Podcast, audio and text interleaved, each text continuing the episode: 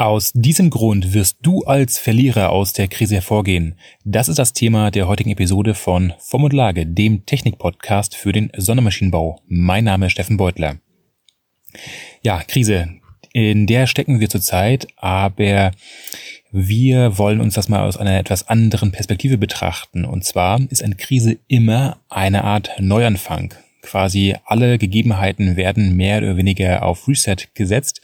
Je größer natürlich die Krise ist, beziehungsweise der wirtschaftliche Umbruch, desto mehr Bereiche werden auch wieder bei Null beginnen.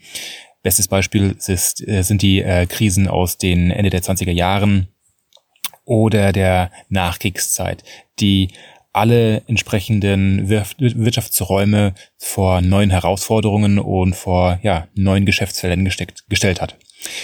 Wie würde es aber jetzt bei uns aussehen? Ähm, ja, wir stecken jetzt in einer lange erwarteten Wirtschaftskrise nach einer circa zehnjährigen Party, die wir gefeiert haben und aufgrund der Corona-Krise, also dem Black Swan, wenn man so den äh, entsprechenden Wirtschaftsleuten glauben mag, die, die, die das als Auslöser sehen, sehen wir jetzt, dass äh, der gesamte ja, Weltwirtschaftsraum anfängt ähm, zu bröckeln und in die Krise zu stürzen, also sprich einen globalen Abschwung. Wir bewegen uns jetzt gerade in einem globalen Abschwung. So, was hat dieses Thema aber mit dem Podcast Form und Lage zu tun? Zwar folgendes. Wie schon eingangs erwähnt, ist jede, jede Krise auch gleichzeitig eine Chance. Denn wenn jetzt natürlich die gesamten ähm, ja, Wirtschaftsbeziehungen beziehungsweise Unternehmen vor einer Krise stehen, beziehungsweise äh, schließen müssen, beziehungsweise sich neue Geschäftsfelder suchen müssen, ist natürlich, ist natürlich so, dass dann der Markt neu aufgeteilt wird zwischen den verbliebenen Unternehmen, die sich auf den entsprechenden ja, ähm, Gebieten tummeln. Und das heißt, das ist jetzt der richtige Zeitpunkt, nicht äh, daran zu arbeiten, ja nicht zu verlieren, ja keine Marktanteile zu verlieren, sondern sich eher darauf zu konzentrieren, ähm, mehr Marktanteile zu generieren, also sprich zu gewinnen, darauf zu konzentrieren, zu gewinnen. Und das ist natürlich relativ schwierig, wenn weniger Aufträge kommen, beziehungsweise wenn alle Unternehmen eh zurzeit das Geld zusammenbehalten. Das heißt, jetzt geht es darum, für Sichtbarkeit zu sorgen, beziehungsweise an neuen Technologien zu arbeiten, neu zu entwickeln. Also ich weiß beispielsweise bei den Automobilherstellern, gerade hier im Großraum Stuttgarts, ist es natürlich der mit dem ähm, großen Stern, also Daimler, dass die derzeit natürlich ihre Produktion runtergefahren haben, und zwar massiv, aber im Bereich der Entwicklung von neuen Fahrzeugen oder neuen Technologien weiterhin Gas geben, wenn nicht sogar noch ein bisschen mehr. Wobei das gerade ein bisschen schwierig ist, denn dort werden jetzt wahrscheinlich auch viele Leute im Homeoffice arbeiten. Aber was meine ich damit? Ähm, es ist jetzt die Zeit, diese ähm, Zeit zu nutzen, äh, der Schwäche, also der schwachen Konjunktur, um die Manpower und das ganze Potenzial, was man noch hat an Ressourcen, direkt in die Entwicklung zu stecken, beziehungsweise auch in die ähm, Qualifizierung neuer Mitarbeiter, der bestehenden Mitarbeiter und Optimierung der eigenen Prozesse. Denn eins ist klar, wenn die Krise vorbei ist, werden wir uns wieder in einem erneuten Aufschwung bewegen, wann auch immer das sein wird, in ein paar Monaten oder in ein paar Jahren. Man weiß es nicht, ich weiß es leider auch nicht. Und dann geht es darum, dass alle Prozesse, alle Mitarbeiter und das ganze Unternehmen darauf vorbereitet ist, entsprechend Gas zu geben und auch nicht mehr nur auf den eigenen inländischen Markt zu schauen, auch nicht nur auf den europäischen, sondern auf den internationalen Märkten. Denn diese Krise ist international. Das heißt, die Unternehmen, die jetzt ähm, sich zwar größtenteils auf den deutschen Binnenmarkt konzentriert haben, dass die jetzt die Möglichkeit haben, sich auch international etwas mehr zu profilieren. Und dabei ist es natürlich auch wichtig, dass dann die, wie gesagt, die Prozesse auch stimmen.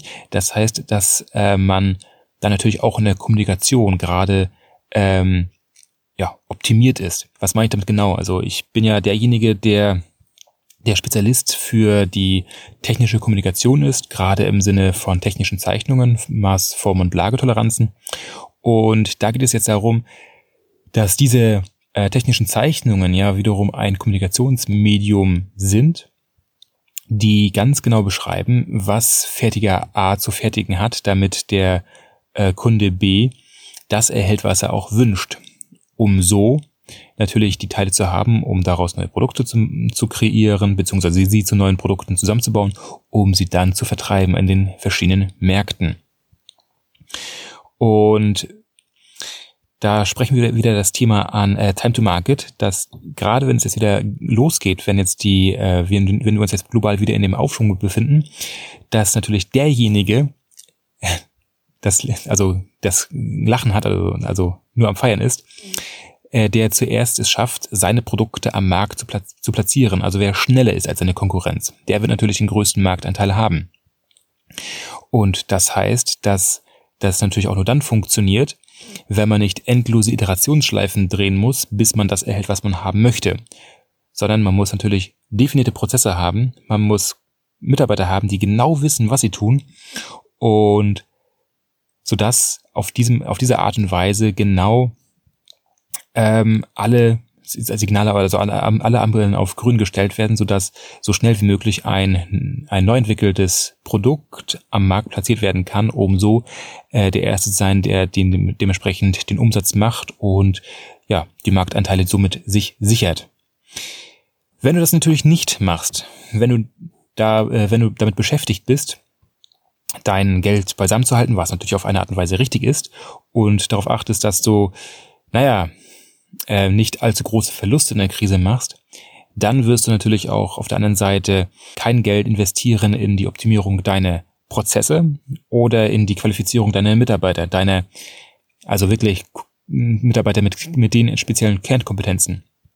Was wiederum zur Folge hat, dass wenn es wieder aufwärts geht, dass du dann erstmal, ja, dich wie in einer Art Ameisenhaufen befindest, wo, oder eine Art Irrenhaus, wo auf einmal der Kunde mit dem Auftrag droht und keiner weiß, wer jetzt am besten richtig ähm, agieren soll, beziehungsweise dass man noch immer die alten eingefahrenen Prozesse hat, die total ineffizient sind und somit kostbare Zeit verlierst, weil ähm, alles ja, irgendwie in einem, oder dass oftmals die Prozesse in irgendeinem Flaschenhals stecken oder dass du, weil du mehrere Iterationsschleifen brauchst, bis du das bekommst, was du haben möchtest, um daraus ein Produkt zu fertigen, was du vertreiben kannst.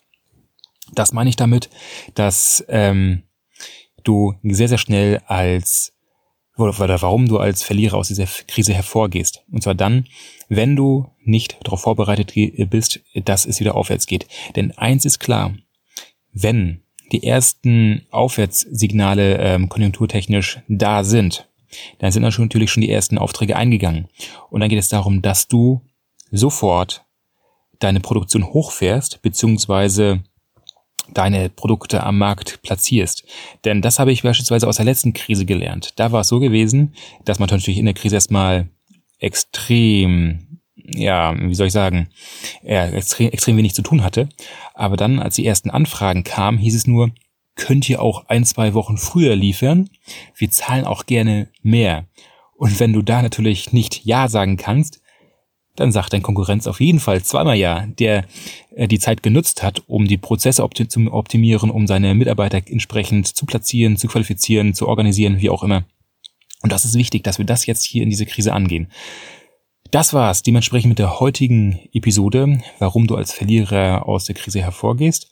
Wie gesagt, nutze diese, Kritik, nutze diese Krise nicht, um ähm, einfach nur bestehen zu bleiben, sondern nutze diese, diese äh, Krise, um dich auf den kommenden Aufschwung vorzubereiten, indem du, wie gesagt, deine Prozesse optimierst, indem du dein Personal weiter qualifizierst und dir ganz genau überlegst, wie deine nächsten Schritte aussehen, wenn die, wenn es wieder aufwärts, aufwärts geht. Das war es, wie gesagt, mit der heutigen Episode und mach was draus.